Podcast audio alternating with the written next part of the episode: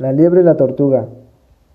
En el mundo de los animales vivía una liebre muy orgullosa y vanidosa, que no cesaba de pregonar que era el animal más veloz del bosque y que se pasaba el día burlándose de la lentitud de la tortuga.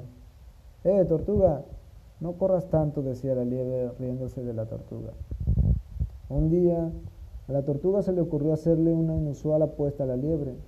Liebre, vamos a hacer una carrera, estoy segura de poderte ganar. ¿A mí? preguntó asombrada la liebre.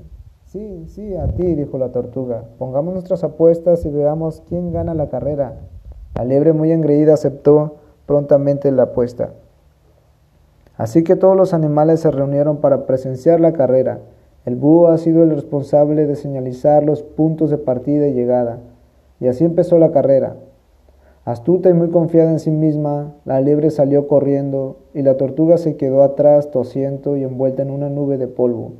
Cuando empezó a andar, la liebre ya se había perdido de vista, sin importar la ventaja que tenía la liebre sobre ella, la tortuga seguía su ritmo sin parar.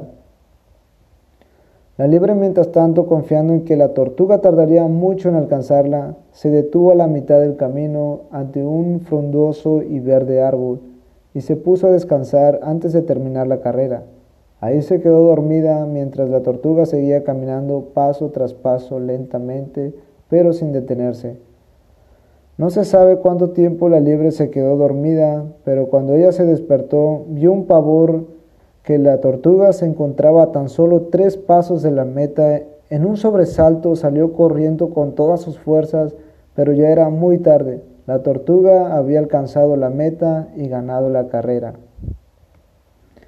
En este breve cuento podemos eh, ver y aprender que burlarse de las personas no es bueno y que no nos trae nada a nuestra vida, no nos beneficia y que el exceso de confianza en nosotros mismos puede ser un obstáculo para alcanzar nuestras metas, nuestros objetivos en la. Estudiante en las ciencias de educación, Ulises Cruz Jiménez.